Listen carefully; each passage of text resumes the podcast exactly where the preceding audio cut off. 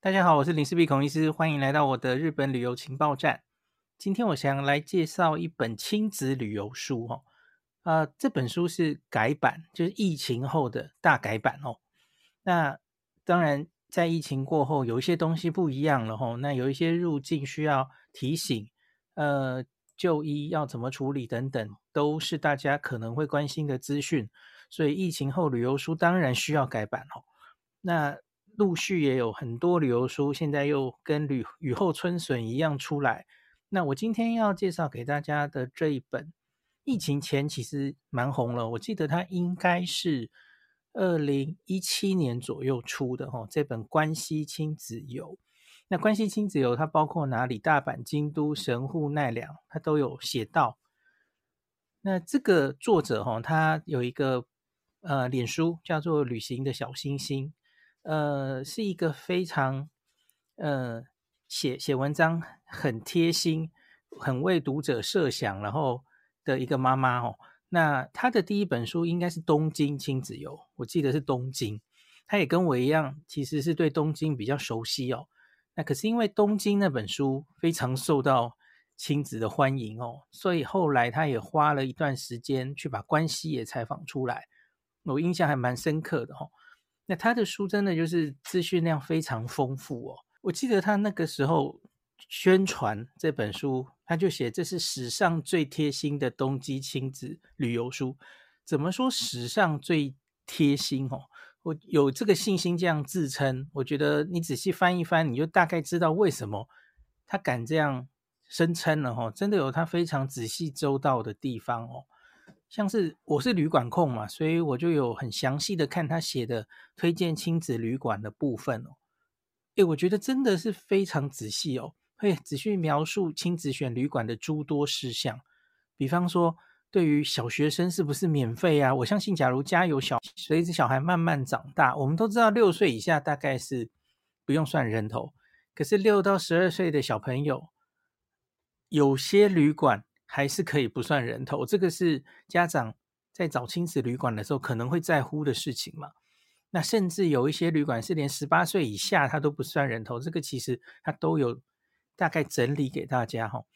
有没有三人房？有没有婴儿床？那房间的大小，他都有非常清楚的注记哦。就我觉得真的是很贴心，整理给大家看哦。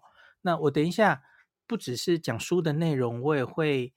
呃，稍微念一个作者最近更新的一篇部落格文章。从那篇文章，因为书里面可以摆的东西有限，他写部落格的文章当然是资讯更丰富哦。那我念给大家听，大家大概就可以感受到这个作者是有多么细心啊。那另外，他这本书有一个特色是，全书有非常多的网页资讯是用 QR code 呈现，这个其实很实用了哦。你旅游中带着它。那你手机读一读，马上就到那个网页查最新的资料。大家知道，你书上的资料当然有可能会随着时间就失真了，哦，就不准确了。特别是这个疫情后的时代，比方说这个营业时间，其实他们可能根据人力都一直在改的嘛，吼。所以它其实这个是好处，吼。它不像有一些旅游书，它其实就是写死了。比方说营业时间，吼。那他常常就是给你一个 QR code，那可以让你自己去看最新的资讯。我觉得这一点蛮贴心的。这个它不是疫情后才这样哦，这本书本来它就是会把一些可能会常更动的资讯，就用 QR code 让你自己去读哦。那另外，比方说它交通上哦，它还会把一个地铁平面图。要找什么出口有电梯，这个 QR code 的图让你扫了就可以看。这样，那第三个，它每一个景点都有详细的标注，跟育儿有关的东西，像是有没有哺乳室啊、尿布台，有没有婴儿车可以租借，有没有婴儿车的放置场、游戏室，那可不可以饮食？这根本就是完全为爸爸妈妈查好了哦，真的是 很贴心的一本书哦。东京亲子游是二零一六年出的，然后那现在是疫情后，然后七年后的现在要大改版了哈。那我们现在今天是前几天上市的关西亲子游。那我现在大概就翻一下，跟大家讲，它在这个疫情后哈，主要有改版的地方。第一个，其实前两页映入眼帘的就是国境解封之后的日旅注意事项啊，这很重要嘛哦，这也像是我在疫情结束、国境解封之后，其实我也写了好几篇跟大家分享。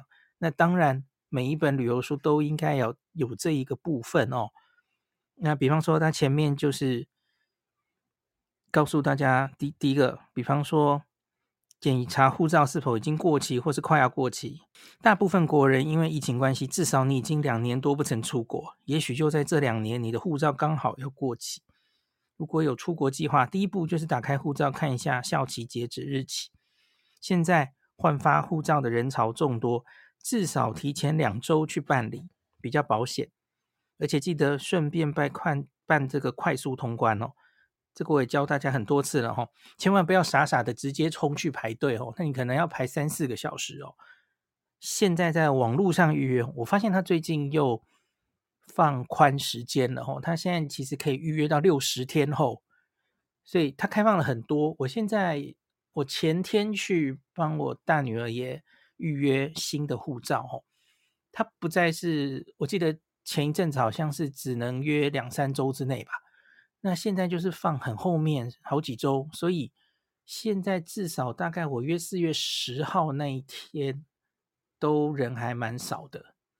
我是前天约的，所以其实还蛮方便的啦。吼，那你反正就是记得约，然后约定的时间就去，哈，这就不会花你太多时间。这样子，你不要忘记这一点，吼。当然，这个是指台北，台北是人最多的地方，其他的地方未必人那么多了，吼。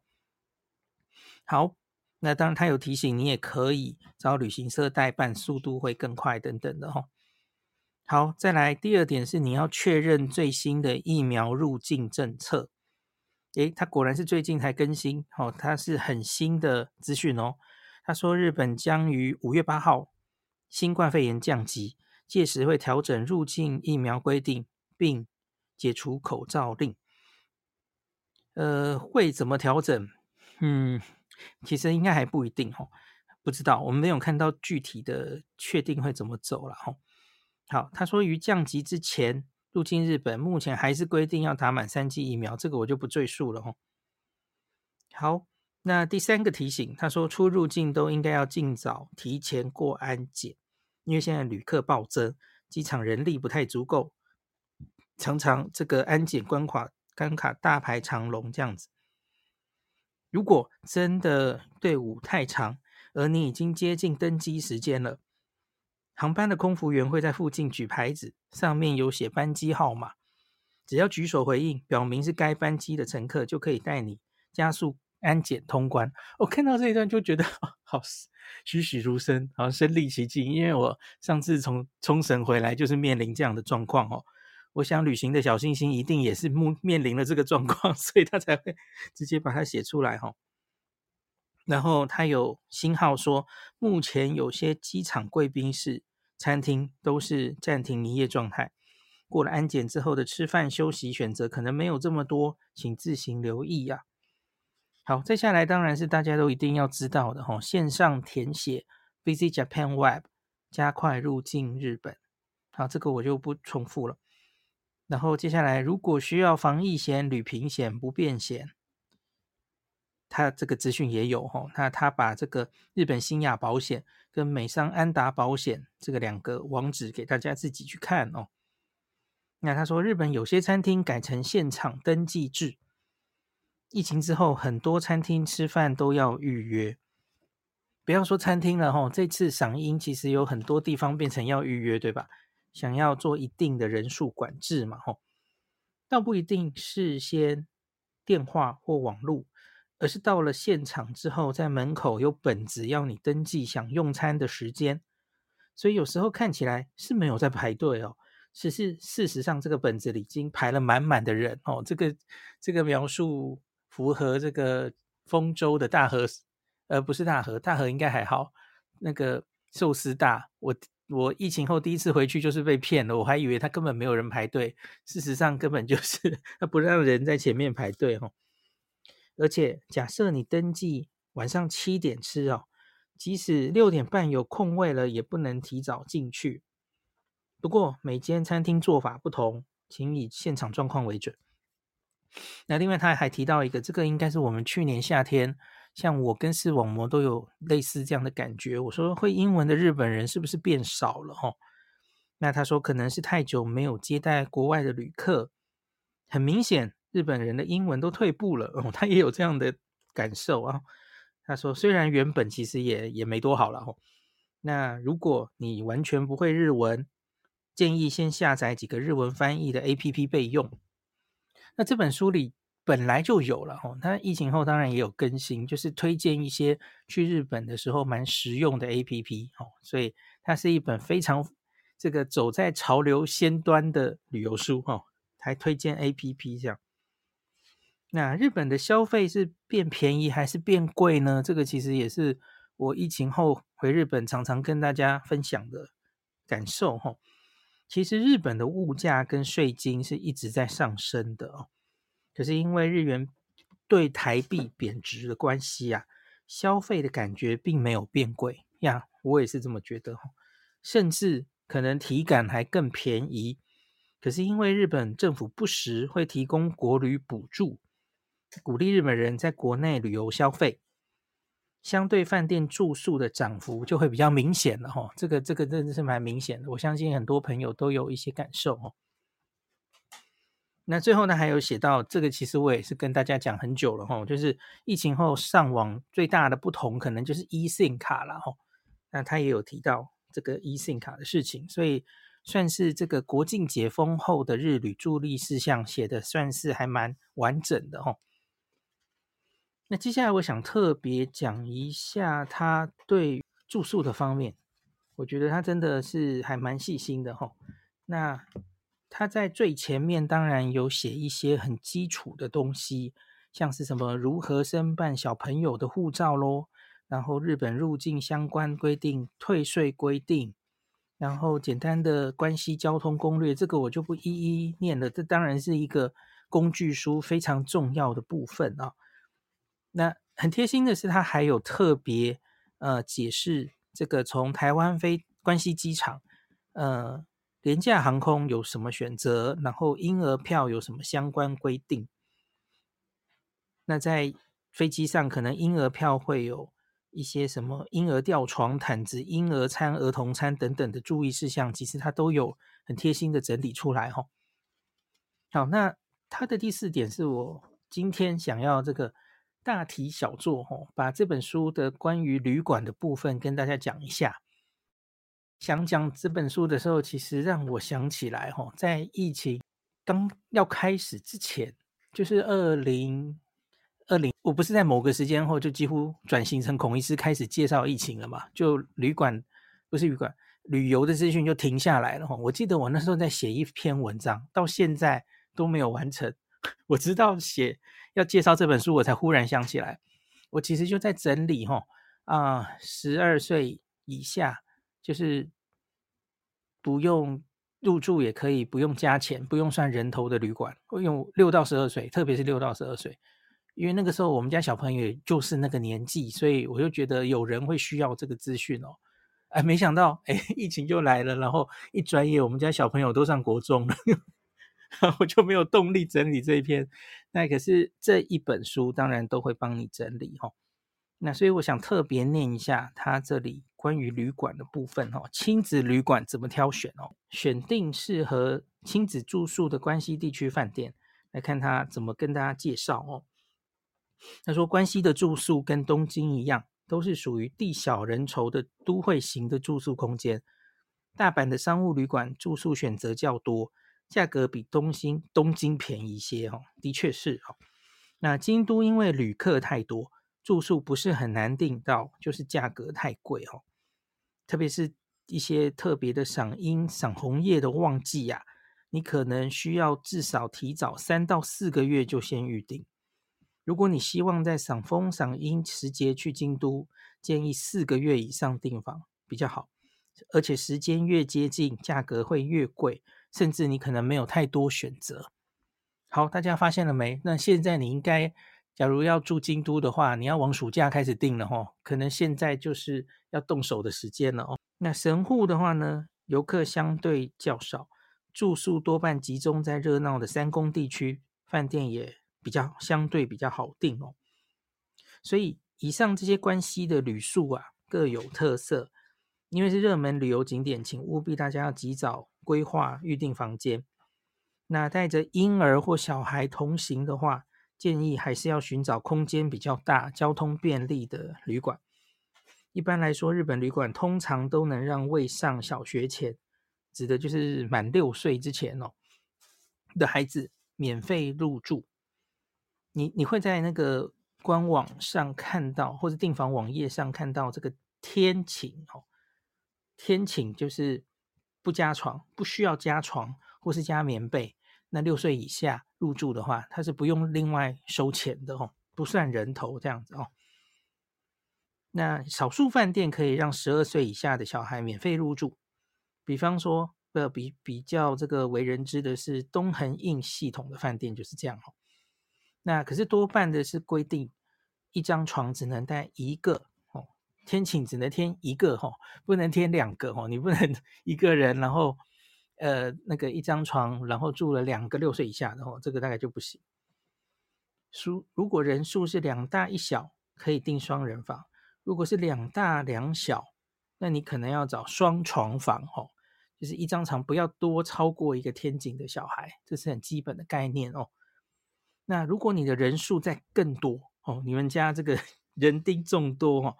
那需要找三人房、四人房哦，但人可以容纳较多人的房房间就相对较少，选择比较不多了哦。那价格可能也比较贵啊。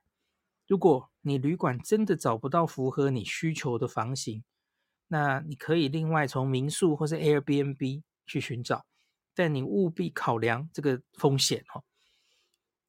你知道那个从 Airbnb 那个有时候会订到一些有纠纷，或是呃有一些不好的经验等等的哈，这个在疫情后也是这样的哈，大家要自己知道订 Airbnb 的风险。那人数假如较多，你也许可以订两间房间或多间房间，事先请饭店尽量帮忙安排在隔壁房间或同一楼层，也是不错的选择哈。五十三页他写大阪亲子住宿要考。考虑什么？哦，他说大阪的饭店住宿选择比东京还要多，价格也比较低廉。不过有些区域比较混乱，虽然价格低廉，但带孩子旅游建议还是避开比较好。那例如就是其实大家都知道他要说什么了哈，就是西城区。那地铁站为新津宫动物园前笛之茶屋这几站附近，然后。这些区游民比较多，夜间治安堪虑哦。但这一区的便宜旅馆林立，很多年轻旅客会为了省住宿费住在这里哦。但如果是亲子旅游，那个作者还是建议多花点钱住在治安相对比较好又方便的区域哦。那一般游客会习惯住在哪一些大站的旁边呢？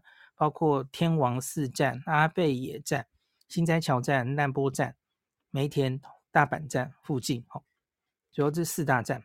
那天王寺站附近要注意避开附近上述的七城区，因为他们其实是蛮近的哦。那较偏东边的阿倍野天王寺地区是比较热闹的，治安也比较好。那另外住心斋桥站或难波站附近是真的很方便，许多餐厅、药妆、商店可以购购物、逛街。那可是要注意，这个大阪地铁玉堂金线，它的上下班时间真的是非常拥挤哦。就算其他时间，也是有不不少人在搭乘，交通是方便了哦。可是对于带着孩子推车旅行的爸妈而言，如果你晚上需要搭玉堂金线回饭店哦，通常会遇上电车挤得满满的状况，异常辛苦啊。那如果梅田大阪站也是交通的枢纽啊。方便是方便，可是搭乘相当复杂。大家应该知道，常常在梅田迷路啊，在大阪站迷路吼，时有所闻。那初次来到大阪的人，常在梅田站附近迷路，这一点必须要注意。那么来大阪到底应该要选哪一区的饭店比较好呢？作者是建议哦，有两条以上的地铁交汇处，比方说本町、日本桥、古町四丁目、古町六丁目、古町九丁目、天王寺，以上念的这一些站都不错，不怕交通复杂，可以冲锋陷阵的爸妈。可是心斋桥、南波还有梅田、大阪也可以纳入考虑哦。那可是他个人比较偏好 JR 大阪环状线，还有跟大阪地铁交汇的站。虽然比较偏大阪的外圈，可是如果你要换成环状线，比方说要去环球影城哦，或是地铁都很方便哦。那他举出这样子交汇的站，包括了哪一些区域哦？像是鹤桥、深之宫、金桥哦，特别是金桥可以转到去京都是蛮方便的哦。那天王寺站这几站都符合，就是地铁跟 JR 交汇的区域哦。那接下来他就提供了一些大阪推荐的亲子住宿饭店哦。那因为他说尽量要住的比较舒服嘛，所以他都是挑选房间十五平米以上。那有双人、三人甚至四人房，好，这一点其实跟我是，我我一直以来都跟大家说，呃，有些旅馆吼，真的蛮小的吼，在市区闹区的旅馆，那我通常跟大家建议的，就是十五，哎，我也是抓十五平米，因为我觉得十五平米以上跟以下那个有很明显的体感的差异哈。十五平米以下的旅馆，几乎你这个行李拉进去哦，甚至是几乎不太能放下来，你只能放在床上的哦，就非常非常小的旅馆。那我觉得，假如已经是亲子游了，是带小朋友出去哈，真的不要委屈到小朋友跟另一半哦，就不要省这，不要在这里省钱了哈。好，OK，那所以他就列出来一些都是十五平米以上。那交通方便、离地铁很近的饭店，那请注意，日本饭店大多数规定一床最多哦，这个这重复了，我就不重复念了哦。大阪站附近、哦，他推荐四间，然后他最上面写说交通是方便啦。那可是梅田站附近交通复杂，可是假如你善用地下通道哦，下雨也不怕哦。这当然讲的是好处啦，吼，可是迷路也蛮恐怖的，就是。所以，假如第一次去关西的家长，哦，是不是真的要住在梅田附近？哦，我我个人其实有一点类似，你第一次去东京就要住在新宿站附近，我个人就是这样嘛，吼。我觉得这有一点越级越级打怪的感觉，我觉得呃不一定是好主意啦，吼。因为因为我觉得。就算你这个事前的工作功课做的再详细哈，难免到这种恐怖的大战还是会迷路啊。那呃，我觉得其实可以从交通相对比较简单的一些站开始哈，这样累积经验之后，最后就再攻略大站，住在大站不会迷路，反而是享受到它的交通便利。现在的我会这样建议给大家了哈。那。我我其实回想起来，我这个开始写部落格啊，早期就是介绍大家住在细流，其实也是类类似这样的概念哦。现在的我大概不会做这样的建议了哦，因为细流其实交通是相对复杂的哦，它有很多线交汇没有错，可是它的交通真的是对新手来说可能有点复杂哦，可能单纯一点比较好，比方说就是住在上野站就好了。上野就是大家知道嘛，机场交通非常的简单哦，也没有什么转乘的问题，然后有 JR 有新干线哦，山手线也有，地铁还两个系统哦，也不太用动脑哦。可细流真的就蛮麻烦的。好，那他在这个梅田这边就介绍了大阪第一饭店、雷姆新大阪饭店、大阪希尔顿饭店。那儿童免费是几岁以下哦？他有几人房的选择哦，全部都整理的很清楚哈、哦。比方说这个雷姆新大阪，它就是十二岁以下都是免费的哈、哦。这个我有兴趣。他说雷姆新大阪，我住过东京的秋叶原分店哦。他说是新大阪站的共构饭店，在十二到十七楼。那搭车到。新大阪站，从车站内走到新大阪阪急大楼北口，搭乘电梯到十二楼 check in 即可。它根本就是在车站的上空嘛！哦，饭店又新又明亮，它的双人房约为二十平方米，二十二岁以下免费入住。哎，这个听起来很很棒哎！如果需要以大阪为据点来回京都神户，然后用 JR Pass 交通的话，哦，住这里是很方便的。好，嗯、我就不一一念了哦。你看他的一个旅馆，大概就是简单介绍最重要的东西哦。那你家小孩是几岁？其实你就可以看着，看有没有他介绍的六到十二岁哈，十二岁以下是免费的，然后房间又很大的哦。好，这个是中价哦，它还有介绍平价的哦。东横印新大阪东口哦，那东横印系列就是十二岁以下又是免费的嘛，哦，大家都知道。那下一页他介绍环球影城，环球影城这里有三间，那都是儿童，是六岁以下免费。然后他说，如果你想要一早开园就冲第一，那你就得住在大阪环球影城门口这几间饭店了哦。他推了三间哦，金板环球大厦这个是二十一平米起跳的双床房，然后日本环球影城前的酒店这个是更大了哈，三十平米以上，然后近铁环球影城酒店这二十一平米以上。好，那个心斋桥或是其他地区我就不念了，大概就这样哈。好。那接下来我想要讲一下它京都的部分了哈。京都亲子住宿，他写京都无论何时游客其实都很多啊，尤其赏樱赏枫，还有有祭典的夏天的时候为最。想要订到京都交通方便又符合你预算的房间，建议是出发前三四个月就要开始寻找，时间越近房间越难订哈。时间越近，你大概就只只好住在大阪玩京都了。可是你知道，大阪跟京都其实交通还是有一段距离的哈，会花蛮多时间在交通上哦。那带孩子到京都，如果需要利用推车啊，尽量你一定要搭乘地铁跟计程车，因为你你带推车上公车多麻烦，对吧？吼，那地铁、计程车当然会相对简单一点点哦。那选择离地铁站近的住宿，对你来说就比较重要了哈。所以，然后他接下来就是介绍住在京都车站附近的，或是三条、四条、五条乌丸区等等哦，我就不一一的把它列出来了。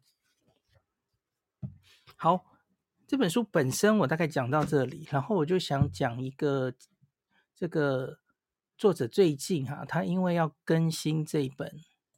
这两本书，哈，京都跟关西跟东京亲子游，所以他把他部落格的文章的有一篇文章，他也做了很大的更新哦，就是他写这个是二零二三年更新版哦，东京带小学生年纪儿童入住免费的日本饭店，他就整个把小学生入住免费的饭店系统全部整理出来，啊，我会把这篇文章的链接放在 Podcast 的资讯栏哦。我记得我那时候就是看到了他这个呃旅行的小星星有写这一篇，我就觉得好赞哦，我我好像也应该要整理一下。可是然后就疫情就到了，而且反正他有整理了嘛，我就突然觉得好像没有那么大的动力可以整理一下。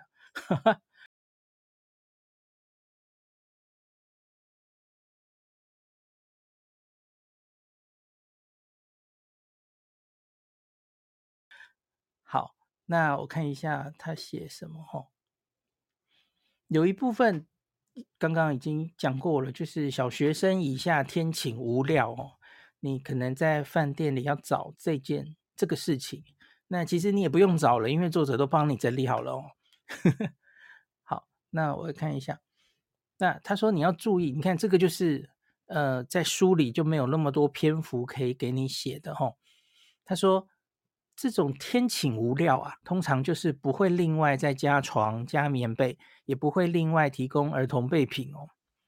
哦，当然这是原则啊，但可是要还是要看饭店啊哦，有些是会免费给一些牙刷之类的。那有时候早餐，早餐又如何呢？早餐会特别写几岁以上就要加价，那有时候几岁以下其实就不用加价，你是可以吃的哦。那所以订房的时候，这些细节你也是要看清楚的哦。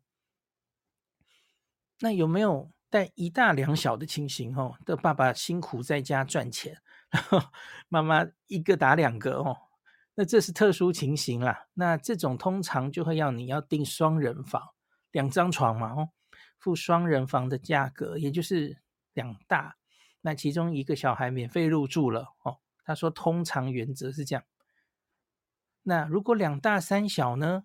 三小都在天请无料的范围内，那这也是特殊情形哦。你有可能需要订三人房才行。那当然，这些都是原则哦。最保险的办法，你还是直接去询问饭店了哦。那不会讲日文。你可是还是要询问饭店的话，哦，你有两个方式，一个就是你就写英文，然后 email 问饭店，饭店的 email 一定非常好找的，然后，那如果你有 JCB 白金卡以上了，你也可以请 JCB 的白金卡秘书帮你去询问的。好，这两两个方式哦，那让你问问饭店这样哈，你看他把细节在部落格文章都写得很清楚哈。那另一种情形是到日本时，小孩现在是满六岁，可是还没有上小学。我们刚刚有说六岁或小学嘛，吼，可是这个是没有上小学，可是小小孩已经满六岁了，怎么办呢？这种青黄不接的时候啊，是不是要不是你，你可以就直接去找小学生入住免费的，就是这一篇会整理的东西，六到十二岁，反正全部都免费哈，省去还要询问的手续。那不然你就是还是得勤劳一点，你去问问这个饭店这种情形该怎么办了吼。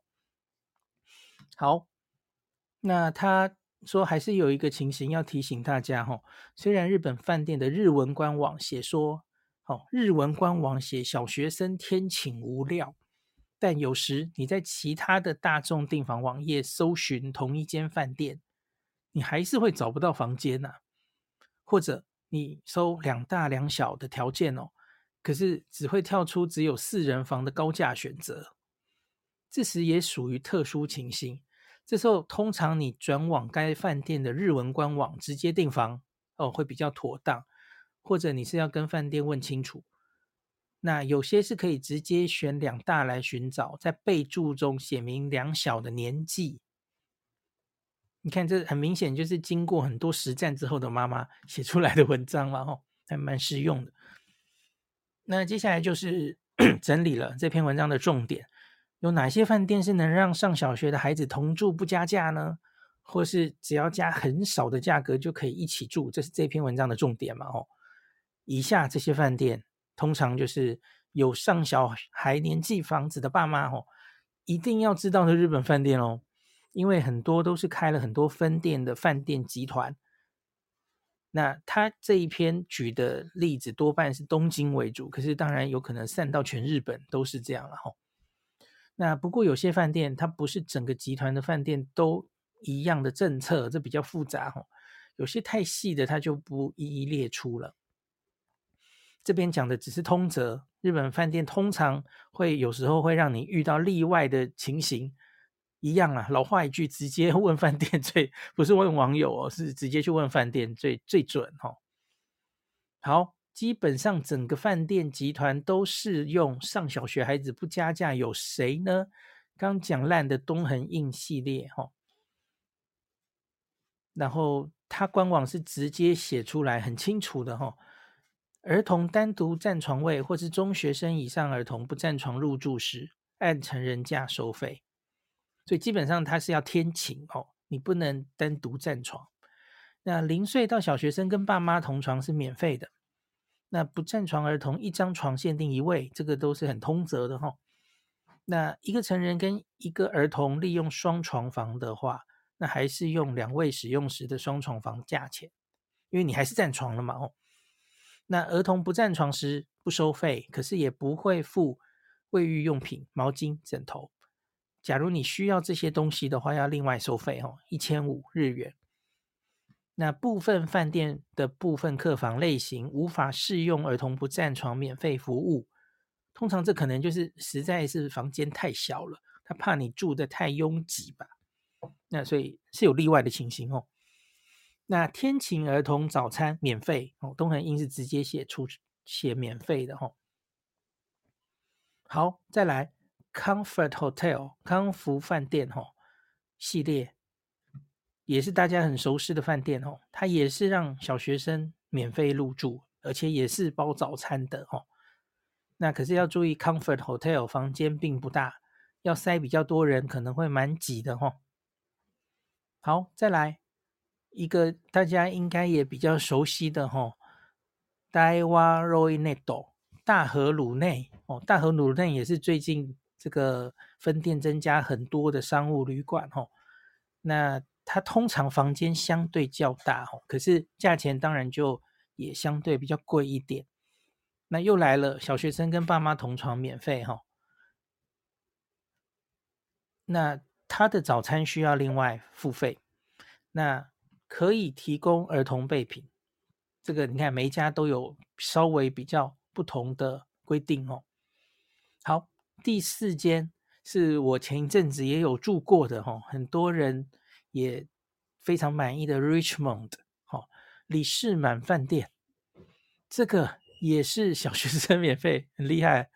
它还有分 Premier 系列嘛哈。那我上次住的是前朝那里两间都有嘛，我上次住的是 Premier，那它的对面就是普通的 Richmond，可是他们同样都是小小学生，不不算人头的哦，那可以请大家注意。那如果同行有天请的儿童，请在订房时要注明清楚哈。那早餐需要另外付费的。好，那第五间哦。第五间是 Via Inn，Via Inn 也是一间包早餐、小学生跟父母免费的饭店集团，而且价格合理。可是又来了，房间通常不太大了吼。那有一些分店会有比较大房间的房型，这个可能就要用抢的，因为它房间可能不是很多吼。好，第六间吼 Vessel 饭店集团，这个这间更。更佛心了哈！刚刚我们讲的都是十二岁以下小学生嘛哈，Vessel 集团是十八岁以下都当小孩，都是天请无料诶。可是十六、十二到十八岁通常已经长得蛮大只的哦，可能也不愿意跟你一起睡了。总之他他是这样的，然后假如你们家的青少年哦特别小只，然后也不排斥跟你睡，这个其实可以 省一点钱这样子。OK。那他是写说五岁以下天晴的孩童是早餐免费，好，可是五到十八岁应该是要了。好，这个 Vessel 这个也是全日本都有分店。好，第七间，第七间我这个疫情前也有去采采访过几间哈，光芒饭店哈，Candio Hotels 这个也是最近他疫情前就开始蛮多地方都展店了哈。也是小学生入住天请无料的饭店，那可是他有特别规定，要十一岁以下，好，所以小学六年级被排挤了，他 要十一岁以下哈。OK，那再来还有什么呢？Dormy Inn，第八间是 Dormy Inn，它的特色就是通常有大浴场，然后晚上会有一个免费吃拉面的时段哦，房间住起来也蛮舒服的。那可是它价格在商务旅馆里面可能就稍微贵一点点。那 Dormy Inn 早餐好吃是大家很多朋友都有分享的，我我好像最近有去吃过一间 Dormy Inn 嘛吼。那一样小学生早餐要另外付费，然后两岁以下一床一名天请无料。可是三岁到小学生的话，一床一名天请是三千日币。好了，所以 Dormy Inn 其实不是不要钱，但是其实它就加一点点钱就可以让你一起，这不是完全免费的哦，请大家要注意一下。好，第九第九家哈，这间我好久没去了哦。嗯，我最近在跟伟汉谈哈，我们夏天要一起去北海道，他就跟我说他以前去东京玩哦，他最常住的地方就是浅草，然后。他们很常住浅草 The Gate 哦，我好怀念这间呢，The Gate Hotel 那个这间也是小学生入住，天晴无料哦。The Gate 那个房间通常都蛮大的哦，偏大了。那可是它价钱也不便宜，十二岁以下跟爸妈同床免费的哦。他现在在东京有两间哦，一个是我住过的雷门浅草的 The Gate，那另外就是有乐町银座，就在那个东急 Plaza 银座的对面哦。那那里有一间 The Gate。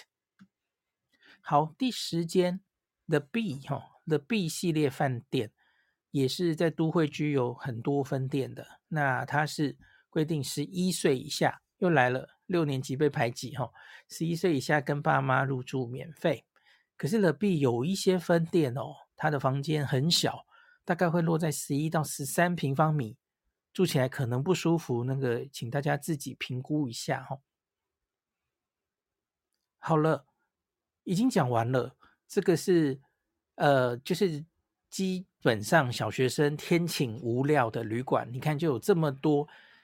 这个系列旅馆可以选哦，那当然不只是东京，很多都会区都有这些旅馆的饭店哦。好，这篇文章远远还没有完哦，它下面还有，比方说，不是整个集团都一样做，你可能需要一间一间分店确认哦。那太啰嗦了，我就不念了哈，大家自己就进去看。呃，我很快的念，它包括了。